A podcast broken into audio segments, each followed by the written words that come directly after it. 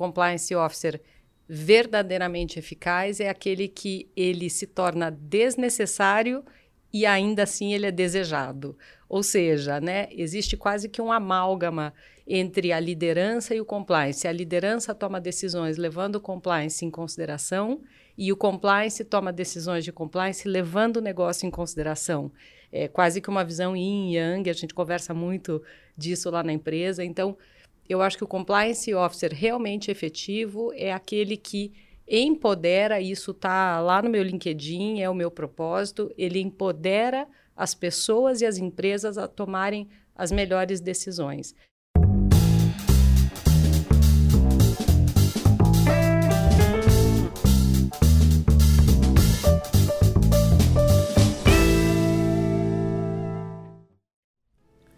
Olá, seja bem-vindo ao LecCast. Eu sou o Márcio Calai e no episódio de hoje nós vamos falar sobre profissão Compliance Officer. Eu estou muito feliz porque aqui ao meu lado estão duas profissionais extremamente bem-sucedidas e experientes que vão poder nos ajudar a falar mais sobre essa jornada para alcançar a posição de Compliance Officer e, é claro, como alcançar a eficiência e dar os próximos passos. Eu estou com a Marisa Pérez, que é Compliance Officer da Nissan para a América Latina e DPO Brasil. Ma, seja muito bem-vinda mais uma vez ao LecCast. Alegria profunda de estar aqui novamente e hoje mais ainda, hein?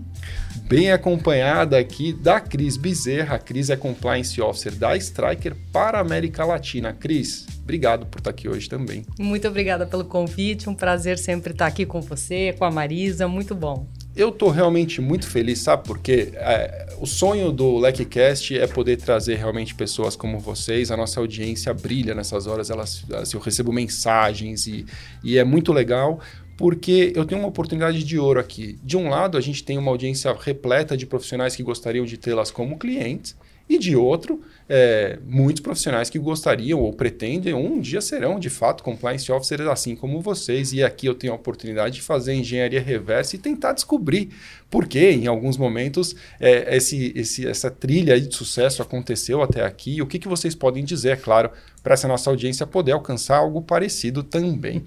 A primeira pergunta que eu queria fazer era olhar lá para trás mesmo, de verdade. E aí eu estava pensando em falar da faculdade, mas eu quero ir mais a fundo. Como vocês eram como crianças? Vocês eram é, é, apaziguadoras? Vocês eram é, da bagunça? Vocês já tinham algum sentimento de eh, que pudesse trazer algum traço de um compliance officer? Fazia sentido na infância de vocês? Quem quer falar primeiro de alguma coisa lá de trás? Olha, essa pergunta pegou a gente de surpresa, mas foi muito legal você perguntar isso. Eu acho que assim, o que eu trago desde menina é um traço de responsabilidade.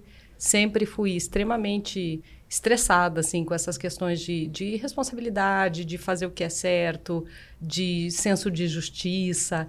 Eu acho que isso acabou até me levando a fazer direito, que foi a minha primeira formação. Eu digo que eu sou, é, eu fiz direito por formação e compliance por paixão, mas a gente chega lá.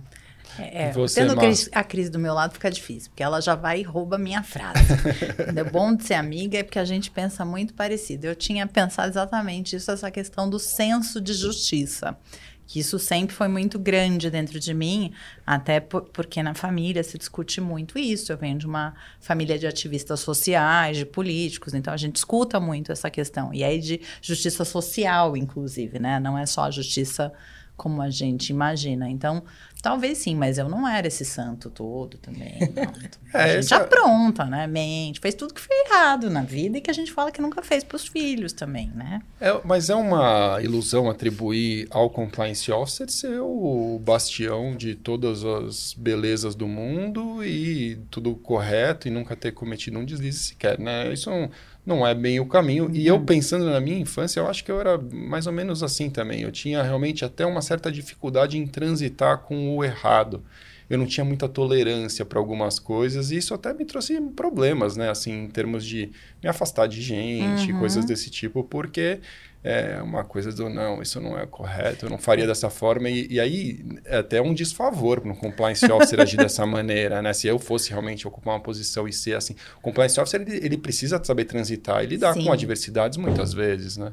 É, não era interessante, porque até lembrei, a mulher do meu pai sempre fala, quando meu pai eu saía de casa, às vezes meu pai falava, juízo, filha. E aí a mulher do meu pai falava assim, ela tem demais, ela precisa ter menos. Então, pra, poder virar gente normal, sabe? É, muito bom. Mas voltando um pouquinho mais próximo da nossa experiência profissional, queria falar um pouquinho de faculdade. Ambas fizeram direito, são sim, formados advogados, sim. e eu sei que tiveram também uma carreira desde o início focada em empresas. É isso mesmo? O que, vocês podem contar da advocacia empresarial? Foi importante nessa jornada? Que, que, como é o, a transição, esse caminho Olha, inicial? Eu, eu bati cabeça mais tempo antes de entrar na advocacia empresarial, é, até porque na época que eu me formei, assim, não, os departamentos jurídicos eles eram muito pequenos nas empresas, a não ser que fosse setor financeiro, empresas é, né, que já estavam muito mais estruturadas. Então eu não sabia muito bem o que fazer. Aí eu fui para o escritório, fui tentar ter empresa, fui fazer um monte de coisa, até que eu fui para uma empresa para a área do consultivo. Até porque quando eu era mais nova e fiz faculdade, se bem que não me disseram que não mudou tanto até hoje, infelizmente, a faculdade é focada basicamente no contencioso, a de direito. E o mundo é muito maior do que o fórum, né? E aí a gente descobre que não tem esse perfil. É, então, ao entrar no consultivo, eu comecei a ver o quanto eu não gostava de advogado, sabe? O quanto eu acho a gente chato. a gente pode ser, né? Muito chato. É verdade. E como é legal em empresa você interagir com um mundo de pessoas né? E de backgrounds e de, de lugares de partida. Então, isso foi sempre muito é, engrandecedor para mim. Sabe que é legal você ouvir falar isso, Mar? Porque a gente recentemente é, percebeu um movimento muito interessante entre os nossos alunos de surgimento de estudantes de direito ainda, né, cursando a faculdade com algumas afirmações recorrentes. Por exemplo, não me identifico com a advocacia. Uhum. Estou fazendo a faculdade, estou, já, já, já passei daquele ponto em que desistir era uma opção, agora falta pouco, vou terminar, mas não quero advogar. Então, compliance se tornou uma alternativa já para os estudantes de direito. Isso eu acho muito, muito bacana. E outras pessoas realmente é, que, que já vem assim no compliance um caminho de inovação. Ah, eu vejo a advocacia antiga saturada, né, o contencioso. Até a própria OAB já fazia isso. Você lembra que, pelo menos na minha época, quando eu fui fazer a prova, eu, na época eu estava no societário, eu não tinha opção de societário uhum. em São Paulo. Rio de Janeiro tinha direito comercial. E em São Paulo você era obrigado a fazer, fazer contencioso, ou civil, é. ou trabalhista. É, eu fiz penal, né? Então ou é penal. É. eu larguei um estágio num grande escritório para ir para um escritório que era metade do tamanho, trabalhar o dobro, ganhar metade também, para aprender contencioso e poder passar na OAB. Nossa. Então eu vivi essa jornada é, também eu... de, de, obrigação do contencioso. Depois eu acabei pegando um gosto por contencioso, tenho que falar, mas. Não. Mas eu, eu, eu, peguei, você, eu peguei gosto pelo contencioso também. Assim como, como a Marisa, eu comecei em empresa, né? É, aliás, comecei, assim como a Marisa, no consultivo, né? Diferentemente da Marisa, sim, logo depois que eu me formei, eu fui trabalhar no então Banco Bamerindos, no Paraná, eu sou paranaense. E lá eu entrei na área de contratos, é, mas com um olho para o contencioso, porque é exatamente isso, né? Na década de 90, você fazia faculdade de Direito pensando em ser um advogado criminalista, uhum. civilista é, ou trabalhista. E no meu caso, a minha paixão era trabalhista. E eu acabei, sim, pegando muito gosto pelo, pelo contencioso. Eu acho que isso, inclusive, hoje, quando a gente olha a carreira e, e vê o, o ciclo completo e esse lidar com gente, porque o contencioso trabalhista você lida muito com medos, ansiedades, expectativas. Então, por exemplo, quando você vai levar uma testemunha, um preposto para participar de uma audiência, não é muito diferente do que quando você está fazendo uma investigação interna, por exemplo, e está conversando com um colaborador e explica para ele, olha, esse é o processo, é isso que você vai passar. Eu gosto de explicar, eu gostava uhum. já de explicar isso lá em 1990 e, e, bolinha, e agora eu, eu vejo que essa experiência valeu. Eu acho que toda experiência ah, vale, sim. mas eu comecei sim, comecei por contratos, fui para o contencioso trabalhista e veio o HSBC. E quando a HSBC comprou Bamerindos, ele veio com o seu programa de compliance. Então, o compliance entrou na minha vida em 97, mais ou menos. Não tinha ainda nem a resolução 2554 do Banco Central, que eu acho que ela é de 97 ou de 98. E de lá para cá, o compliance fez parte da minha vida o tempo todo. Você sabe que você falando isso me lembra muito, porque eu, eu, eu brinco sempre que eu sou o profissional que vai para arrumar a casa. Eu sempre fui esse profissional. E quando eu trabalhava ainda em escritório, também trabalhista, que eu, eu tinha é, uma área que eu trabalhei, é, eu lembro de ir em empresa, que era nosso cliente, ensinar para o departamento de RH como eles tinham que montar todo o processo interno para eu poder fazer defesa. E aí é muito relacionado a controles internos, né? Sim. Desde o início. Claro, claro. Sempre foi assim, essa visão de que tinha que estar tá tudo organizado de uma forma que aí a gente pudesse fazer. Então, depois, para outra empresa, eu, eu a, a, trabalhei muito na parte de controles internos, mesmo sendo jurídico, porque não tinham essas áreas, né? Empresas nacionais não tinha muito isso. Eu, eu fico fascinado como é interessante a gente olhar para trás, ligar os pontos ao Sim, contrário. Agora né? é tão legal. Fácil, Adorei né? você falar engenharia reversa. Total. É, é, a engenharia reversa de um profissional de compliance. É, mas é muito legal, porque você começa a ver como as coisas fazem sentido. Na minha carreira, que não é de um, um compliance officer, é, eu, eu sou um cara de experiências muito diversas. Assim, se eu começar a falar tudo que eu já fiz aqui, a gente acaba o LeckCast. Realmente já tive muitas profissões. Mas como cada uma delas me ajudou, né? Então, assim desde ser vendedor em loja até ter passado por, sei lá, eu trabalhei na Disney, eu tive a oportunidade de viver em uma outra cultura, me virar em outro idioma. Então, muitas coisas fizeram com que eu fosse me soltando e me tornando uhum. o que hoje me considero um comunicador, né? Então, é... E eu acho que é legal falar isso para esse público que você está dizendo, né? Porque eu, por exemplo, eu fui me encontrar no direito, eu já tinha 36 anos de idade. Eu fui começar a trabalhar com compliance, eu já tinha quase 39. Eu migrei de verdade só para compliance com meus 42, 43. Então, não é tão, tão imediata essa decisão. E eu acho que a, a grande maioria é, da, dessa moçada que sai da faculdade, ela tá nessa ansiedade de que tem. Eu, e eu, outro dia, conversei isso, porque a gente tem a mentoria do jurídico de saias e eu tô com uma mentoranda e ela tá terminando a faculdade, eu falei isso, gente, tem um caminho enorme e tudo se conecta depois pro profissional que você vai ser. Sem tudo dúvida. que você fizer. Né? Sem dúvida, eu não, eu não, tenho a menor dúvida, e, e é isso mesmo. E, e, às vezes coisas que você menos espera, né? Eu fui DJ quando eu era adolescente, jovem adulto ali. É, é verdade, mas assim, eu, eu subi num palco hoje, eu estou absolutamente confortável. Sim. Eu não tenho nenhum. As pessoas falam, ah, você não fica nervoso? Não. Mas, ah você, é, ah, você é uma pessoa especial? Não, eu sei exatamente o que eu vou fazer naquele palco. Eu me preparei, eu vou fazer o meu melhor. Se as pessoas vão gostar ou não vão gostar, tá tudo bem, eu não vou agradar todo mundo e eu tô tranquilo com isso. Mas essa, essa é um problema para o compliance officer muitas vezes. A exposição. Quando né? entra essa exposição, você ser o alvo, você ser realmente a pessoa que fala de decisões difíceis, você ser a pessoa dos treinamentos, às vezes, para algumas milhares de pessoas na sua frente. E, e, tem muita gente introvertida que é excelente em compliance, mas tem um perfil mais analítico, mais introvertido, e, so, e tem essa dificuldade com isso. Então, é, é, isso. Quer dizer, no começo de carreira, se desde logo eu possa, pudesse dar um, uma orientação aí para quem está nos ouvindo, é teste. Faça tudo Faz que tudo vier um pouco, na é. sua frente que te trouxer interesse, vai ter utilidade no futuro. E, e, e, e se desafie, né? Claro. Faça coisas que você tem medo. Exato, né? exato. O conforto é péssimo para o seu crescimento, né? Realmente a gente tem que arriscar. Eu, eu acabei descobrindo aqui, olha que eu conheço a Marisa há muitos anos, mas eu acabei de descobrir outra coisa em comum. A gente também migrou é, com a mesma idade só para compliance. E eu fiquei pensando isso. Eu falei, será que é um número mágico? Porque eu estava fazendo conta aqui também. Eu, eu, eu saí da carreira jurídica e fui só para compliance também por volta dos 43, 44 anos, né?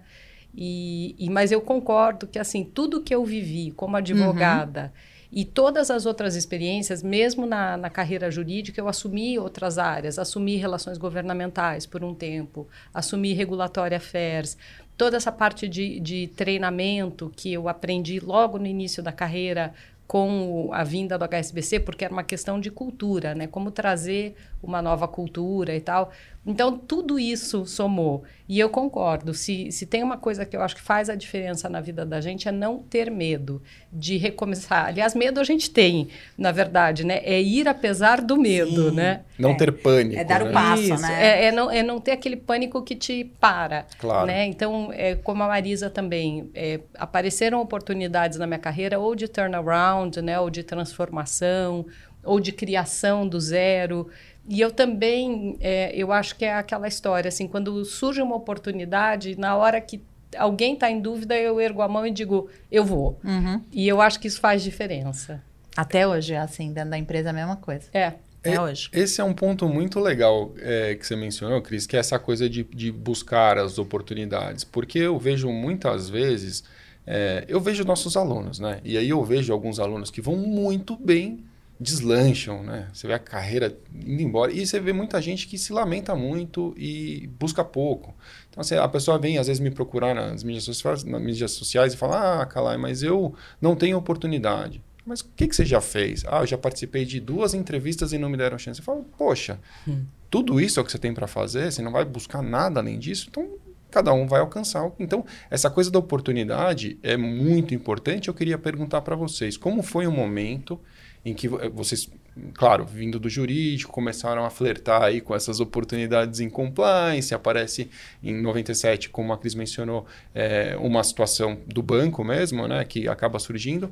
Mas o, que, que você pode, vocês podem dizer para essa, essas pessoas que estão nos ouvindo em termos de abraçar? Como foi para vocês e como que vocês recomendam que essas pessoas se portem? Com o objetivo de, de começar uma, uma jornada em compliance num, num bom rumo. Eu acho que às vezes a pessoa nem percebe que ela está indo para o compliance, sabe? Assim, no meu caso, ah, vem, tem um desafio, tem um código de conduta, tem que traduzir, tem políticas, procedimentos. Naquele momento eu nem sabia o que era uhum. compliance, né? Então, é isso que eu quero dizer, assim, às vezes a pessoa nem percebe que está vindo uma oportunidade para ela e que aquela oportunidade vai levá-la a compliance. Se a pessoa já sabe o que é compliance, tem interesse, está numa empresa ou está fora da empresa, sinaliza, busca, se capacita. Eu acho isso muito legal. Mas se você está trabalhando, seja como for, para qualquer setor e tal, e você começa a encontrar oportunidades de melhoria, porque o compliance ele tem isso, ele tem uma visão de risco e uma visão, puxa, esse risco ele pode levar a empresa a uma determinada situação. Fala, sabe? Uhum. Mostra que você está vendo, pensa numa, numa, numa possível solução eu não acho que necessariamente a pessoa tem que perceber que ela está indo para o compliance. Eu acho que ela tem que perceber que ela está avançando, que ela está progredindo, que ela está colaborando. É, até porque a gente, nas duas começamos em compliance quando a gente nem sabia o que era compliance. É. E eu sempre lembro da minha entrevista para minha primeira multinacional, que eu ia assumir o jurídico e compliance, e me perguntaram se eu sabia o que era compliance, e eu falei, claro, como, como, todo bom advogado. Rapidamente eu só eu falava inglês, já eu falei comply with, né? cumprir com, claro. Aí eu fui estudar, entendeu? Eu acho que é isso na vida. É. Uh, agora, o mundo mudou. E a própria área de compliance, desde que a gente entrou, a Cris antes de mim, mas nesses últimos 15 anos, ela já mudou tanto do que era. Evoluiu muito. Né? Do que, que a gente antes focava só em anticorrupção, né? E, e, e essa questão de gestão de risco. Hoje em dia eu falo isso, gente, compliance é para qualquer coisa na sua vida, inclusive seu dia a dia, porque você toma decisões no seu dia a dia e você tem que tomar com base na gestão de risco pessoal que a gente ainda não aplica sempre. Estou é, tentando. Eu acho que você entrou num ponto que é fundamental. Se a gente falar, a jornada do profissional de compliance é uma jornada de transformação constante uhum. e cada vez mais acelerada. Uhum. Então, é, a pessoa que está antenada em tendência, ela está olhando lá para frente, ela está percebendo para onde o mundo está evoluindo, para onde a sociedade está evoluindo, quais são as demandas sociais, muito mais do que as demandas dos reguladores. Eu uhum. acho que o que está transformando de fato as empresas são as demandas sociais. Com certeza. Né? Então, assim, é, o compliance officer, ele, a, a, compliance officer que eu fui em 97 não é a compliance officer que eu sou em 2022 e provavelmente 2023, 24, 25 as outras vem vem outras coisas então a jornada do compliance officer minimamente é muito rica de e, aprendizado e, é. e, outra coisa assim né tá muito ligada ao que a gente acredita para o mundo propósito né o nosso propósito então é, eu acredito que eu sou eu vim para ser um agente de mudança no mundo. Seja de que forma for, né? No meu pequeno não, mundo. Não vim para ocupar espaço só, né? Exatamente. no meu pequeno quarteirão, no, né? Então, quanto mais eu posso, eu vou. Não dá para eu olhar alguma coisa e não fazer. É, então... é, é, muito legal esse tipo de pensamento e teve até uma capa da revista Leque que tratou desse assunto, né? Sobre até, até onde o compliance officer deve se impor uma certa pressão como essa, né? Quer dizer, não é todo mundo que tem essa, essa aptidão. Tem algumas pessoas que querem cuidar de um micro-universo e ponto final e tudo bem. E, tem, e mais do que isso, né? O que o Alwani, né? Nosso é, publisher aí da revista provoca nessa discussão é até que ponto o compliance officer deve se incumbir dessa função de mudar o mundo, na medida em que ele não é quem decide na boa parte das vezes. Ele não é ele sozinho que fala vai ser assim e acabou. E tem o dor do risco não é o compliance officer muitas Mas vezes. Mas o bom compliance officer, ele ensina, né? Agora, o ótimo compliance officer, ele transforma mesmo, ele influencia uhum. a tomada de decisão. Então, claro. na medida em que ele está tão próximo do business, que ele já se confunde com o business e o business já desenvolveu aquela musculatura que o compliance officer tem de avaliar risco, como a gente estava falando, risco reputacional, risco financeiro, risco legal, risco é, de percepção da sociedade, ambiental, enfim. Quando o, o, compliance officer ele já trabalhou tão junto com o business que o business já não sabe mais de, de é onde é que veio a ideia, exatamente. Eu acho que aí você realmente está muito mais próximo de transformar. Também não acho que é aquela coisa do idealismo profundo e tal, né? É, eu acho que a gente tem que ser práticos, pragmáticos e tal, mas você transforma, assim, ainda que você transforme. Você pediu para a gente pensar em histórias, eu lembrei de uma, que é uma história que eu adoro. Uma vez eu, eu dei um treinamento numa empresa e ele foi tão legal porque era uma empresa que tinha mais de, sei lá, 90% da, da sua força de trabalho eh, são os, os colaboradores assim de campo mesmo, de níveis de, de entrada numa empresa, né? E a gente fez um trabalho realmente de levar os conceitos de compliance de uma maneira muito próximas da realidade dessa pessoa. E até hoje eu acho que o melhor feedback que eu já recebi foi que uma pessoa dessas me falou que gostaria muito de levar aquele treinamento para casa dela. Muito legal. Para os filhos. Então, quando você vê uma mãe dizendo, puxa, isso que eu aprendi aqui me trouxe um valor que eu quero transmitir para os meus filhos, você fala, acertei. Você vai é. dormir feliz aquele dia. Complementando o que a Cris falou, né? Quando eu quero dizer que a gente transforma, também tem que ver o que, que você põe de ideal para você. Claro. Né? Então, é, se eu consigo é, influenciar uma pessoa, eu já acho que já, já é válido. Concordo. Já é uma transformação, porque é um, é um movimento em, que vai sendo feito, né, do círculo do bem. Também no, no, quando eu, eu virei gerente e assumi compliance numa empresa da América do Sul, né, que foi quando eu expandi para América do Sul, foi quando eu fiz o primeiro Ethics Day da empresa. Eu lembro que uma das atividades foi passar uns curtas, vídeos, meios assim, tipo, tipo Porta dos Fundos, para as pessoas pensarem sem ficar achando que tudo é chato. E eu lembro que, tipo, duas semanas depois, um dos que assistiu, que participou, foi.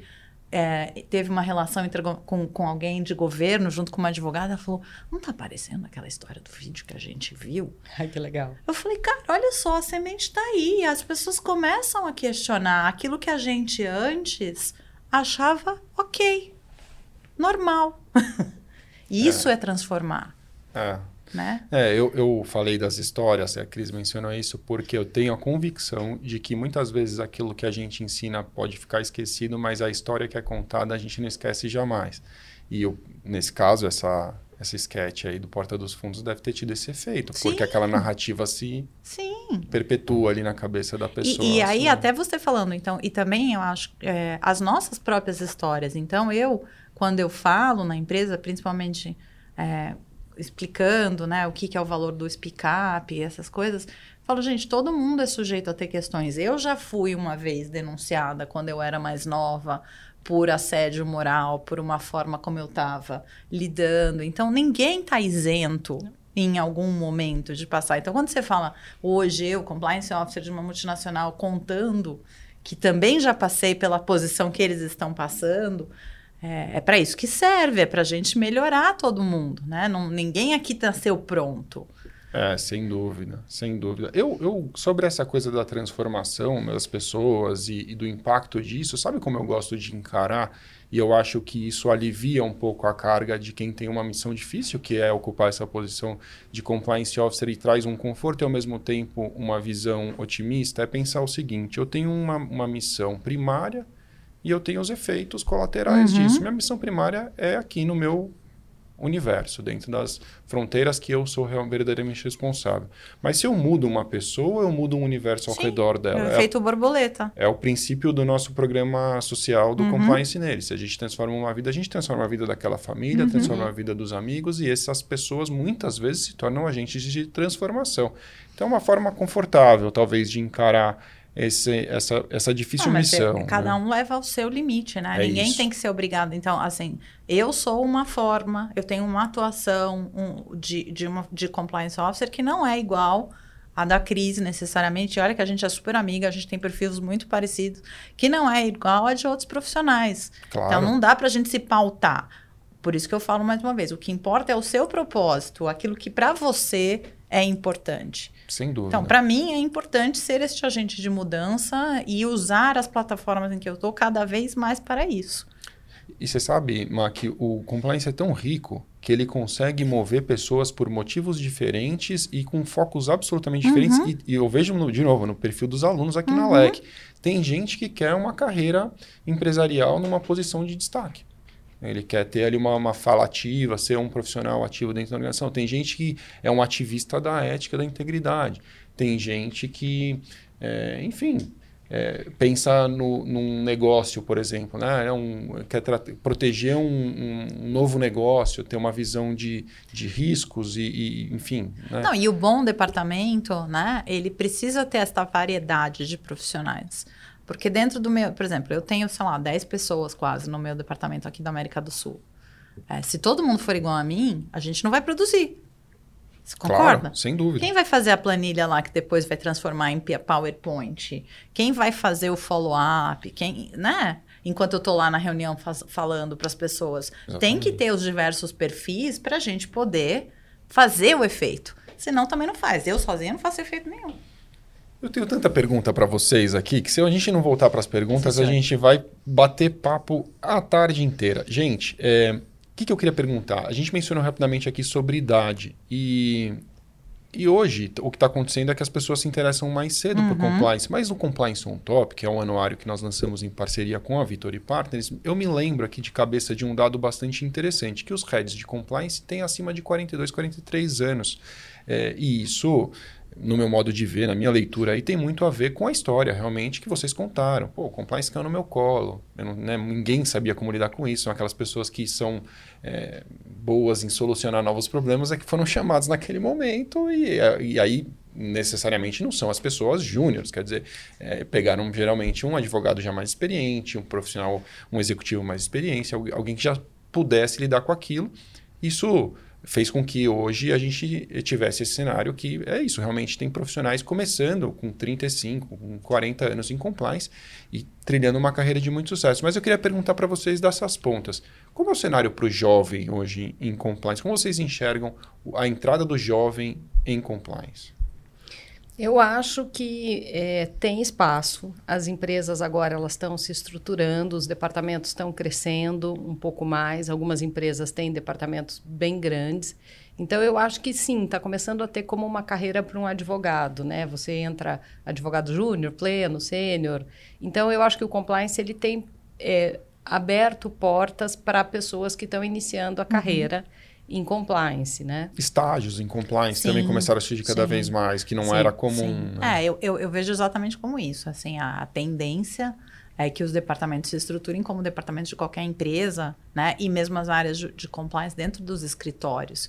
E você vai ter níveis. Então, na, na minha microestrutura que eu tenho na América do Sul, eu tenho estagiária, atualmente, analista júnior, analista sênior, aí a gente começa a abrir ou para especialista ou coordenador, e gerente, gerente sênior, diretor. VP, sênior VP, entendeu? Segue a estrutura. E aí segue. Então, é, é, é óbvio, na minha visão, é, você recém saído da faculdade ou ainda na faculdade, seja ela qual for, que é muito importante, não é faculdade de direito, Exato. né? Você se tem interesse pela área, você vai começar estagiando e entendendo o que é um programa de compliance, quais são os pilares, e aí você vai é, eu tento fazer essa migração enorme para que eles tenham cada vez mais conhecimento e possam ir escolhendo quais que eles vão gostar mais, quais que eles vão querer, se vão querer se especializar, até porque eu não acho que em grandes empresas a gente tem muito especialista dentro uhum. da empresa, é um lá que o outro. Claro. Então você vai ser mais generalista de qualquer forma. Então, é, e entender que, pelo menos essa é a minha visão, o compliance officer, a compliance officer, você vai chegando em, em níveis mais sêniores, é, precisa ter experiência. Né? E essa é o grande diferencial de uma pessoa nesse nível, porque é, sem experiência você tende a ter decisões muito superficiais, com base naquilo que você acredita que possa ser. Né? É, eu, uma vez eu escutei de um juiz de direito, quando eu fui despachar, advogando, ele falou assim que o juiz ele tinha que viver tinha que ter uma experiência, tinha que casar, ter filhos, ter problemas, não sei o quê, babá, e se souber um pouquinho de direito, vai Ajuda. ser um bom, um bom juiz. Mas ele, o que ele queria dizer é Sim. é isso, que tem coisas insubstituíveis na, na função de um magistrado, que é a experiência viva, né? É conhecer de vida. E compliance, da mesma forma, é, tem, essa, tem esse papel. É, eu não consigo imaginar, assim, um, um compliance officer recém-formado. Não, não consigo. Não faz sentido. Não né? faz. Né? Mas o, o, realmente o que a gente vê é essa mudança. E, e o que eu gosto de dizer para os jovens interessados em compliance é que existe um profissional muito procurado hoje no mercado, que é um analista júnior de compliance com uma mínima experiência. Uhum. É, existem as pessoas me procuram, mas tem vagas em compliance? Não precisa me perguntar, põe no Google. Você vai no, nesses sites especializados em vagas, existem milhares de vagas em compliance. Ah, mas precisa vencer a barreira é, da primeira experiência. O estagiário de qualquer área que se interesse por compliance e tem a oportunidade de fazer um estágio, quando ele se formar, ele será desejado no mercado. Com certeza. Se for uma pessoa que já estudou, já fez eventualmente, começou uma pós-graduação, fez um curso na LEC, já tem uma certificação, está envolvido no meio, ele será desejado, porque é um investimento ainda pequeno para a empresa que faz numa pessoa que realmente já tem uma dedicação para aquele assunto e tem uma pequena experiência. É, já, em algum já dos temas de compliance, Exato. não necessariamente é. em todos. Claro, Isso eu acho legal. Claro. A gente vê, por exemplo, às vezes uma pessoa que não tem uma experiência na implantação de um programa de compliance, mas já teve uma experiência, por exemplo, é, em alguma empresa participando de investigação, né? Então, é, especialmente quando a pessoa vem dessas Big Four. Uhum. Claro. Então, às vezes a pessoa não tem uma experiência, vamos dizer, tradicional com todos os elementos de compliance, mas tem uma experiência com escrever política, tem uma experiência com treinamento. Então, a, as pessoas que estão por aí e que têm essas experiências e às vezes falam, ah, mas eu não tenho uma experiência de compliance, será? Olhe bem, né? É, não, e eu acho que é, bem. tem muita questão, principalmente para o analista júnior, que é de atividade administrativa. Claro. Que aí que você vai. Então, é o analista, é o auxiliar administrativo que mexia com planilha, que fazia revisão de documento, né? Que vai te ajudar no, no, fluxo de pagamento. E aí você vai fomentando. Não tem como começar. Ninguém entra analista júnior de compliance sabendo compliance. O grosso claro. do meu time, inclusive, nunca tinha lidado com compliance. Você vai aprendendo on the job, né? É. Para isso existe, para isso existe a velha guarda aqui poder é ir, pro, ir, trazendo, né? Falando nisso, uma, é, outra coisa que eu, eu sou muito questionado muitas vezes, né? Inclusive, uma vez eu recebi, eu lembro que eu estava de férias e eu, e eu eu botei aquelas caixinhas de perguntas nas mídias e aí veio, ah, Márcio, você nunca fez um LECcast focado nos profissionais mais experientes em compliance. Então não temos um episódio, mas eu vou fazer a pergunta para vocês. Como, como o mercado recebe, por exemplo, profissionais que tiveram uma carreira já de sucesso em outro ramo e aí eventualmente se aposentam e decidem ingressar em compliance? É, eu, é, era o caso dessa pergunta, né? A pessoa, se não me engano, era, foi investigador de polícia durante muitos anos. Uhum. Se aposentou e falou assim: eu sei investigar como poucos. É, não, na Nissan então, eu posso te dizer que nos Estados Unidos a gente tem um ex-investigador do FBI. É comum isso, é, nos Estados Unidos mais é super ainda. Comum, né? é. é, lá é um mercado que está mais maduro, né? É. Então, claro. As empresas lá são maiores, têm mais estrutura, às vezes tem espaço realmente para essas enabling functions, né? Essas funções de suporte ou os, os especialistas em determinadas matérias, que aí tem super uhum. espaço para um profissional que vem experiente de alguma área que não é necessariamente o compliance, é a mesma coisa que a gente estava falando dos novos entrantes. Você tem uma experiência rica em alguma coisa, não necessariamente compliance, mas se encaixa em alguma necessidade de compliance. Compliance é bem O que só tem que ficar claro é que né? você vai ter um período de adequação, como Sim. em qualquer coisa na vida. Migração. Né? Migração como, não, você não vai ser o investigador que você claro. era, por exemplo, nesse exemplo. Você vai fazer parte do time de investigações e o approach é diferente, então é, a forma como você vai lidar, que é o que acontece quando você migra de empresa, inclusive, né? Também não tem. E a, a jornada do, do compliance officer mesmo, que se torna eventualmente compliance officer mais velho, também faz sentido, uhum. porque o mercado é, admite não, claro. e, e né? Claro, é, é, é uma pessoa que tem vários conhecimentos e que aí vai se adequar para aquilo, né? Assim como claro. nós, a gente virou compliance officer. A gente não nasceu e se formou desde o primeiro dia. Essa nova geração que tem vindo tem muito mais. Eu, não consigo, eu, eu só fico imaginando que vai ser daqui 10 anos essa geração. Você imagina você ser formado desde o início com todo esse conhecimento? Sim, sim. É, eu acho que vai mudar muito, uhum. mas eu vejo, e acho que é um sinal de alerta mesmo, assim, quando as empresas de fato levam o compliance a sério, elas trazem um profissional é, tenha a idade que for, a experiência que for, vamos dizer, correspondente aí ao, ao seu pacote de remuneração uhum. também e tal, eles trazem uma pessoa sênior, assim como para outras áreas, assim, você fica imaginando, ah, ninguém vai trazer um CEO inexperiente. Mesma coisa o compliance officer, se leva a sério a área de compliance, você é, é, eu digo aqui para os compliance officers né, experientes, você tem espaço no mercado, sim, não tenho dúvida nenhuma. Tem menos, vamos dizer, o, o, o ar, é, ar é feito, né? Porque, óbvio, você tem às vezes mais de um gerente, um diretor, um diretor sênior, sabe? Vai, é o topo da pirâmide, vai, né? É vai diminuindo, é. mas, mas tem espaço, sim, não tenho dúvida disso. Sem dúvida. Eu tenho uma pergunta para fazer para vocês, que é aquele momento X, né? Em que, quando foi que, que a decisão definitiva foi tomada. Ah, é isso que eu quero fazer para minha carreira mesmo. Compliance é um bicho novo, eu aprendi, eu tive contato e tal, mas em um dado momento vocês disseram é, adeus é, ou até breve para a advocacia. E eu queria saber um pouco mais sobre isso. Né? É, tem uma história que conta que é, numa determinada batalha, os, esse, o exército estava em um número muito menor e o capitão levou essas pessoas até é, o local da batalha. Tinha uma ponte, eles cruzaram a ponte.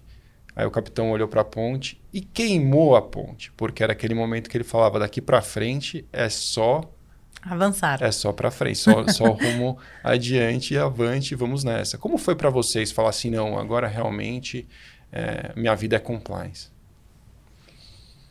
Olha, para mim foi um direcionamento que a própria vida me deu, não, for, não foram escolhas minhas, né? É, obviamente, eu fui me apaixonando mais é, e fui e trabalhava em empresas grandes onde havia a possibilidade de, de ter uma certa divisão, então eu fui querendo ficar mais responsável pela área de compliance do que o jurídico. E aí, como lá dentro não era possível, eu fui para outra. e depois fui para outra onde já era completamente separado, entendeu? e aí agora, quando eu vim para onde eu tô, eu comecei a assumir outras coisas juntos, porque então eu acho que é, é um movimento meio que talvez pendular, dependendo de, da carreira de cada um. Eu não acho que é uma porta fechada. Eu não acho que amanhã talvez eu não volte para o jurídico de vez ou não. Tudo vai depender da oportunidade, porque o que me move é o desafio. E no caso em especial, compliance estava me trazendo desafios maiores do que a carreira jurídica. E eu tive a sorte de ir para uh, ah, para empresas que estavam passando por enforcement complicado, depois tinha um monitor. Então, eram coisas que ou eu abraçava para aprender, ou eu não teria aquela oportunidade de novo. Sabe-se lá o que amanhã de oportunidade vão me trazer, entendeu? Quando me ofereceram para eu cuidar, quando eu entrei auditoria e security, que eu nunca tinha cuidado na vida, falei, ah, Vamos. Desde que eu tenha gente embaixo que saiba, né? Claro. É, no caso de compliance, eu era que tinha que saber, então foi o, foi o aprendizado, né? E para você, Cris, como foi? Eu fiquei aqui pensando também, e eu pensei até numa analogia. Sabe quando um casal tá super bem, tá super feliz, e, e naquele momento ele ainda resolve ter um filho? É, eu acho que o compliance é mais ou menos assim você não vai fazer compliance quando você está infeliz, por exemplo, em alguma profissão. Eu, eu vejo que a gente vai para o compliance quando a gente está feliz e quer fazer alguma coisa a mais. Então, eu já cuidava de, de compliance e jurídico, amava ser advogada, amava ser a, a, general counsel da empresa, fazia isso fazia muitos anos, tinha conforto fazendo isso. E o compliance era sempre ali, sei lá, 20, 30% do meu tempo. E eu pensei, puxa, eu posso fazer mais. E aí, quando você sente que você quer fazer mais, nesse momento é uma questão, às vezes, de foco, né? É igual você tá bem no casamento, mas você quer ter um filho. Dá um trabalho, vai ter que tirar a tua zona de conforto, você vai ter que reaprender um monte de coisa, mas é, você sente essa vontade de ir, assim. E foi exatamente isso que aconteceu comigo. Eu senti vontade, aí coincidiu de realmente aparecer uma oportunidade que era para começar basicamente do zero, uma área de, de compliance, e eu fui sem medo de ser feliz. Uhum. E também, eh, eu acho que a gente não, não pode dizer dessa água não beberei, né? É, eu acho que o compliance e o jurídico, no nosso caso, né? É, eles andam muito próximos. É, você tem muitas. É, quando você se torna um gestor jurídico, você não é muito diferente de um gestor de qualquer outra área. Uhum. Então, você virar um gestor de compliance, tendo sido um gestor jurídico, não é tão difícil. E voltar para uma gestão jurídica e deixar o compliance, é, acho que pode acontecer, mas é a mesma coisa do casal que resolveu ter filho, agora não quer mais, né? É. Acho que não. Mas eu acho também que a gente tem um movimento ah, que pode ir mudando, então você vai abraçando mais coisas, mais. né? Claro. Então talvez assim, é, área de governança vem para a área de você começa a entender que faz sentido é, diversidade, SG, é. e aí vai assim. Você vai se apaixonando, você vai você querendo, vai querendo outros filhos. tudo, entendeu? Assim, e aí vai ter momentos. Você não da, para no primeiro. Vai ter momentos da, numa empresa em que você vai ter todos os filhos juntos cuidando, e vai ter momentos em empresas em que há uma divisão de tarefas e você faz parte de um grupo, de uma equipe, entende? Filho cresce, pois vai é, embora de casa. Aí você adota um cachorro. Ou gato. As coisas vão mudando, né? Eu, eu, todos os anos, eu confesso para vocês que todos os anos, quando chega a anuidade da OAB, eu penso se chegou a hora de eu devolver a minha OAB. Porque eu não advogo há muitos anos já, mas na hora de preencher formulários, eu me classifico como advogado. Sim, ainda. eu também. É muito louco. Eu uso o número né? do AB como documento. É, é acabou, é, é entendeu? É, é, curioso a nossa ligação com a advocacia. Porque né? é a profissão, né, na realidade, a, regulamentada, a de é. formação, né? Lembrando que a gente vive num país de regulamentações e tudo mais. Exato. Você exato. vai dizer para as pessoas, eu, porque eu não sou compliance officer, eu estou. Sim. Agora sim. eu sou advogada. É. Eu passei no exame da OAB e é. eu tenho a carteira. Não, eu fui tanto tempo apaixonado Entendeu por isso, a diferença? Né? Amanhã eu é posso é ser muito... diretora de RH, diretora de SG, e eu não vou ser mais compliance officer, né? Claro. Ainda que eu tenha esse background, mas eu vou continuar sendo advogada. É bem isso mesmo. Muito bom, Marisa. Pensando é, na eficiência do compliance officer, né? A gente tem um grupo compliance mastermind, vocês fazem parte, algumas pessoas conhecem, outras não, mas é um grupo formado por grandes executivos de compliance, advogados, alguns dos maiores escritórios, enfim, gente em posição de gestão em compliance.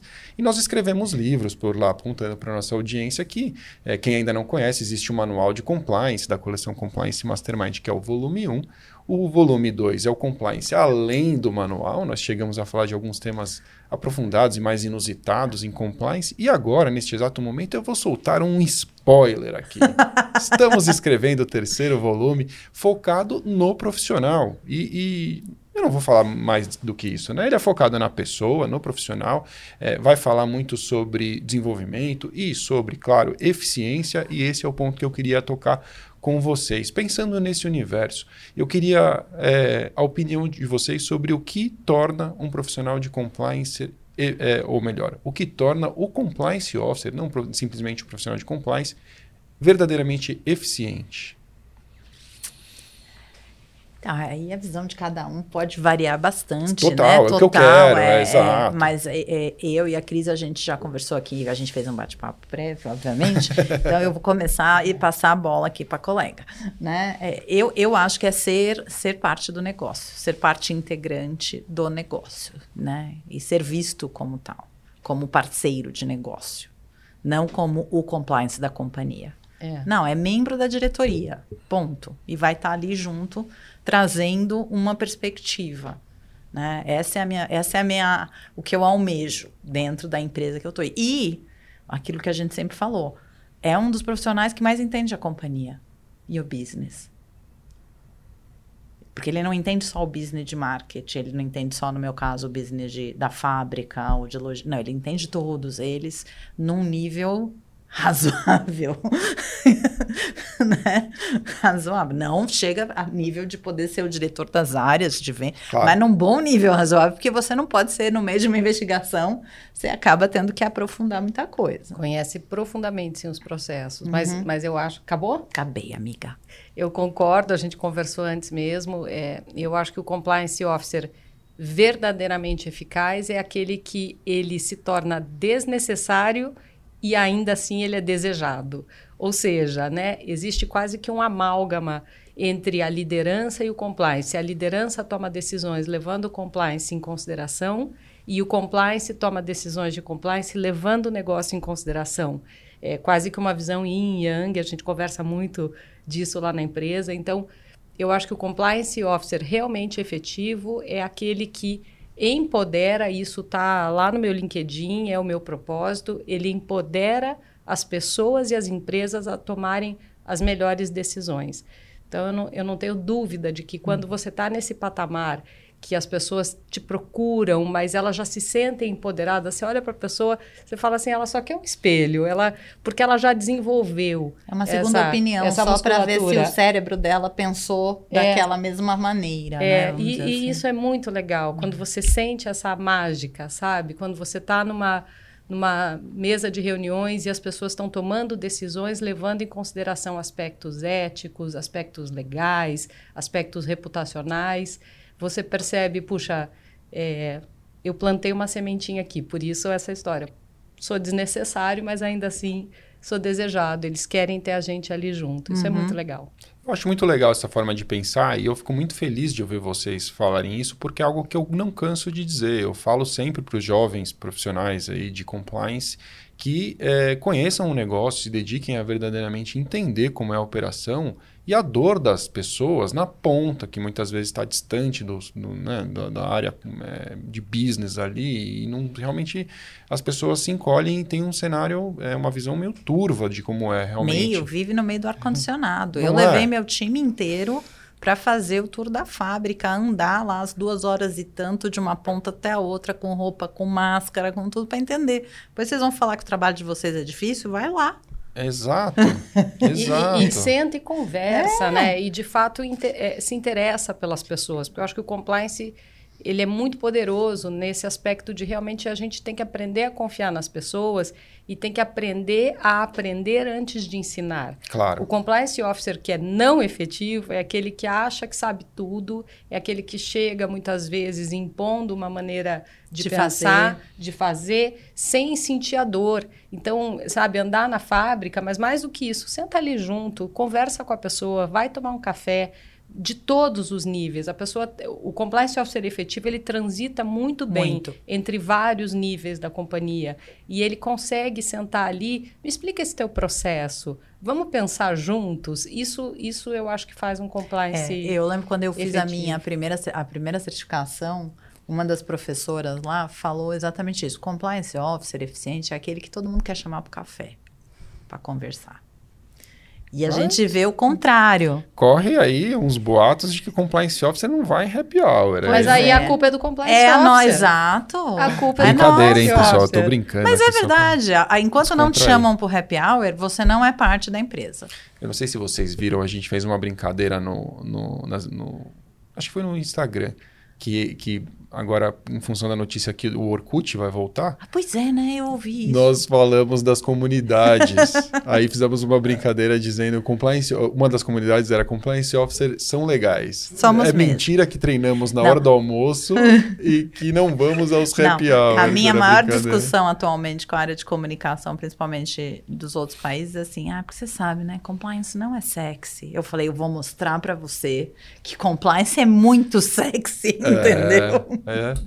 Mas você sabe que, que até você me lembrou de uma coisa muito legal. Um amigo meu, meu vizinho, né, de criança, se tornou um profissional de compliance, foi para os Estados Unidos, passou um tempo lá, e aí uma vez ele me mandou uma mensagem voltando para o Brasil.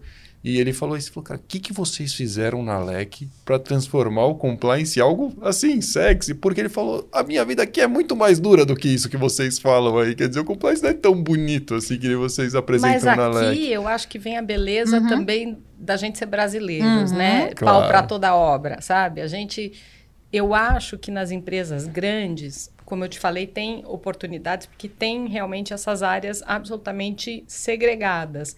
No nosso caso, uhum. é muito difícil você não ter passado por tudo. Então, isso também, eu acho que é isso que, que dá esse brilho no olho. A gente, quando fala de compliance, a gente se empolga. Sim. Total. E a gente passa essa empolgação porque as pessoas olham e falam assim: nossa, deve ser muito legal isso que você faz. Exato. E é. A gente não pode. É claro que brincadeiras são brincadeiras e tal, mas eu acho que a gente não pode alimentar essa fantasia de nós e eles. Claro. Nós, os compliance claro. officers e a área de vendas. Não. Ilusão. Nós e o compliance officers e o marketing. Sabe, pelo amor de Deus, nós, a empresa, Exato. estamos Sim. todos juntos one, nessa. One winning team. Exatamente. E, e aí é por isso que também, na linha do que a Cris falou, a, a América do Sul, a América Latina e o Brasil em especial, tem sido um grande celeiro de talentos para multinacionais. A gente está exportando o profissional.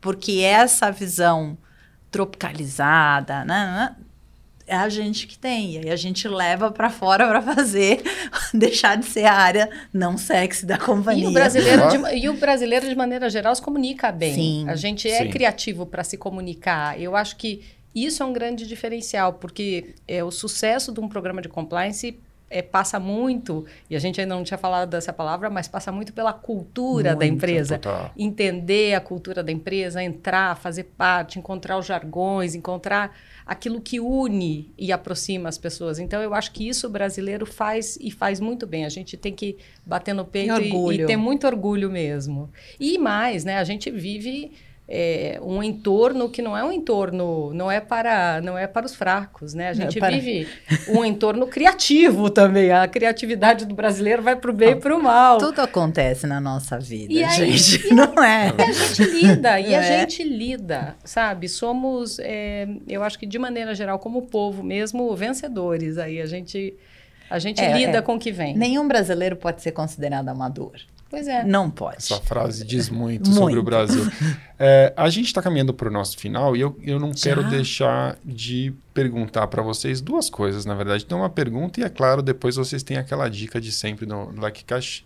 Não esqueci de avisá-las, mas vocês sabem que vocês podem deixar uma dica ao final, já podem pensar sobre isso. Mas o que eu quero perguntar é sobre futuro, próximos passos. Né? Eu, eu é, sempre acompanhando as jornadas de fora, fico admirado de ver alguns caminhos que esses grandes profissionais seguem, né? e fico muito feliz quando eu vejo isso ao nosso redor. Os profissionais do Mastermind, muitos deles assumem, como vocês falaram, exportando profissionais para assumirem cargos globais. É fantástico isso acontecer. É, quais são as carreiras possíveis a partir, as carreiras ou os próximos passos né, para a profissão a partir do momento que se torna compliance officer? Vocês veem com bons olhos, por exemplo, um caminho de conselho para o profissional que, afinal de contas, é um profissional que sabe aconselhar, como a Cris bem colocou, e influenciar boas tomadas de decisão, é, que sabe gerir risco como poucos outros profissionais, e no conselho o que muitas vezes a gente precisa é realmente de profissionais cautelosos, né? Então, é, o que, que vocês veem aí como futuro para os compliance officers brasileiros? Ou acho que o céu é o limite, né? O- é, eu acho que assim, em primeiro lugar, a gente tem que estar antenados, né? O que está acontecendo no mundo? Esse olhar sempre para fora, mas também para dentro. Conheça a si mesmo, saiba aquilo que te apaixona, saiba aquilo que você faz de melhor, aquilo que você contribui. Então, assim, eu, por exemplo, é, adoro a ideia de uma consultoria ajudar empresas que de repente não tenham um porte para ter um compliance officer mais sênior in-house, eu amo, né? Então eu acho que é um caminho possível. Eu acho que tem o caminho sim do conselho, eu acho que tem o caminho de ir para fora, eu acho que tem o caminho que a gente ainda nem imagina que tem. De novo, eu no acho que metaverso, né? Também. tudo é possível, sabe? Eu É. acho que desde que a gente continue trabalhando com responsabilidade, com seriedade. Eu acho que criatividade, imaginação, o céu é o limite. Eu, eu faço minhas as palavras da minha amiga Cris, e, e, é, e, e o ponto referencial é o que você quer para você. Claro. Né? Então, para onde você quer ir? O céu com certeza é o limite. Conselhos precisam, sim, de profissionais da área, porque a maioria deles normalmente é de, de formação financeira e, e no, ou de de auditoria, então falta alguma pessoa para pensar um pouco mais fora da caixa também dentro do conselho, mas levando em questão a gestão de risco, né, uma coisa assim. É, eu hoje é, até pela minha visão de mundo da questão da justiça social. Então, eu estou indo muito para ONGs, para organizações não governamentais. Então, eu fui convidada para ser membro, por exemplo, do Conselho Consultivo é, do Fundo Brasil de Direitos Humanos. Então, tem todo esse outro lado que a gente pode ajudar. É, Sabe-se lá né, o governo, o que mais ele pode criar. Então, né, teve uma época que tinha vários conselhos governamentais que traziam a sociedade civil e nunca tiveram profissionais de compliance lá dentro que poderiam ser parte para ajudar nessa transformação, como Todo eu digo, sentido. ser agente de mudança. Então, ter minha própria empresa de consultoria, trabalhar num escritório dando, né, dar aula, que a gente gosta de dar aula. Eu, meu sonho de consumo um dia de ser Hebe Camargo e ter meu próprio talk show, onde eu vou trazer as pessoas. O LuckyCast está à disposição, mano. Mas eu, não, eu, tenho que, eu tenho que tirar você, você do lugar. Não, não você está muito bem. Eu, eu a gente faz. Tá muito bem É, amigo. Não, eu tenho que fazer outro. Eu gosto de fazer assim. Então, tem um mundo de coisas para fazer. Eu acho que, como disse a Cris, a gente está só começando, né? Só é começando isso. e cheias de energia. Oh, ainda, muito mais. Gente, que, que episódio especial. Obrigado de coração mesmo por terem passado aqui esse tempo comigo e com a nossa audiência. E quero deixar aí o espaço para vocês darem uma recomendação final. E eu olharia, eu geralmente deixo aberto, mas eu acho que esse é um episódio que merece a gente olhar de forma mais. É, estrita aí para o nosso profissional que quer ser um compliance officer, a sua dica que vocês deixam? Livro, recomendação, enfim, o que, que vocês gostariam de deixar? É, a Cris como uma mensagem. Assim. Não precisa ser livro necessariamente. Mas, mas, mas eu li dois. Final. Eu li dois atualmente, até porque eu sou parte de um clube do livro da Norma e a Normalize-se, e eu ando atrasada no clube do livro, mas teve um do mês retrasado e um que eu tive que ler agora para a empresa, que são dois que eu vou falar que eu acho que vale a pena né, que tem a ver com a área profissional. Então, um é o, a história da Netflix, a regra é não ter regras. É muito legal. E para profissionais de compliance que pensam tanto em regra, a gente né, é exatamente aquele alto nível de cultura corporativa que você não precisa ter, porque as pessoas pensam no melhor da companhia. Então é bem legal. E o outro é o time disfuncional, chama, acho, preciso lembrar o nome direito depois, mas é exatamente as cinco características de um time disfuncional que a gente precisa quebrar para poder ter um time de alta performance. Vou achar o nome do livro, depois a gente põe no episódio. No episódio. Muito bom. E você, Cris? Eu, eu gostei muito de. Bom, eu vou falar de três, então. Viu? Ela é a coisa. é que eu adoro ler, gente. Mas eu gostei muito de um livro chamado Think Again, do Adam Grant.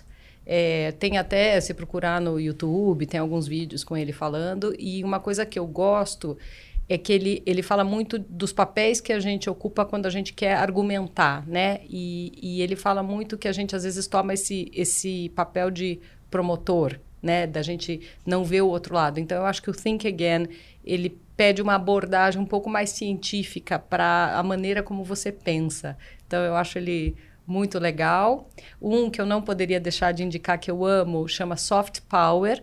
Ele fica na minha cabeceira no Kindle, mas eu, eu releio ele de tempos em tempos. É de uma brasileira, Andrea Meister. Um livro fantástico. Soft Power é um termo que vem da. É, diplomacia, então é o poder sutil, também o subtítulo é a arte de segurar pássaros. E eu acho que é muito legal isso. Quando a gente trabalha com compliance, você exerce um poder que é sutil, ele é delicado, se ele for impositivo, ele não, não funciona tanto. E o último, nessa parte aí de comunicação que a gente ama, é um livro chamado Slideology, que ensina você fazer apresentações que sejam bacanas, que engajem, é, é, às vezes a gente tem que se segurar naquela vontade de fazer um slide cheio de texto, e na verdade você falou isso muito bem. A mensagem que fica é aquela mensagem da tua paixão, é a mensagem corporal, é o tom da voz, é o brilho no olho, e, obviamente, uma apresentação bem feita, contada uma história que faça sentido para as pessoas. Então, são as três recomendações. Olha lá, eu fui atrás do livro, né? Porque nada como o Google na vida da gente, fazendo aqui propaganda de uma empresa que não é a minha. Mas o livro é do Leoncini, é, em português é Os Cinco Desafios das Equipes. Em inglês o livro é menor, o nome é melhor. The Five Dysfunctions of a Team.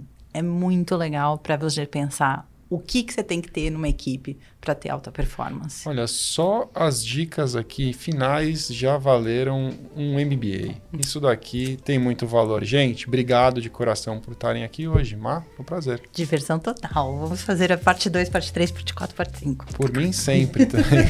Cris, obrigado. Muito obrigada, Márcio. Sempre um prazer estar aqui com vocês. E obrigado a você que nos ouviu até aqui também. Deixe seu like, faça parte aí da, da nossa comunidade. Siga a LEC nas mídias sociais. Se você estiver aqui no YouTube, YouTube também. Não se esqueça de assinar o nosso canal e assim você será notificado. Aliás, se você ativar as notificações, é claro, você será notificado quando os novos episódios estiverem no ar. Se você quiser saber mais sobre compliance, lec.com.br. Valeu!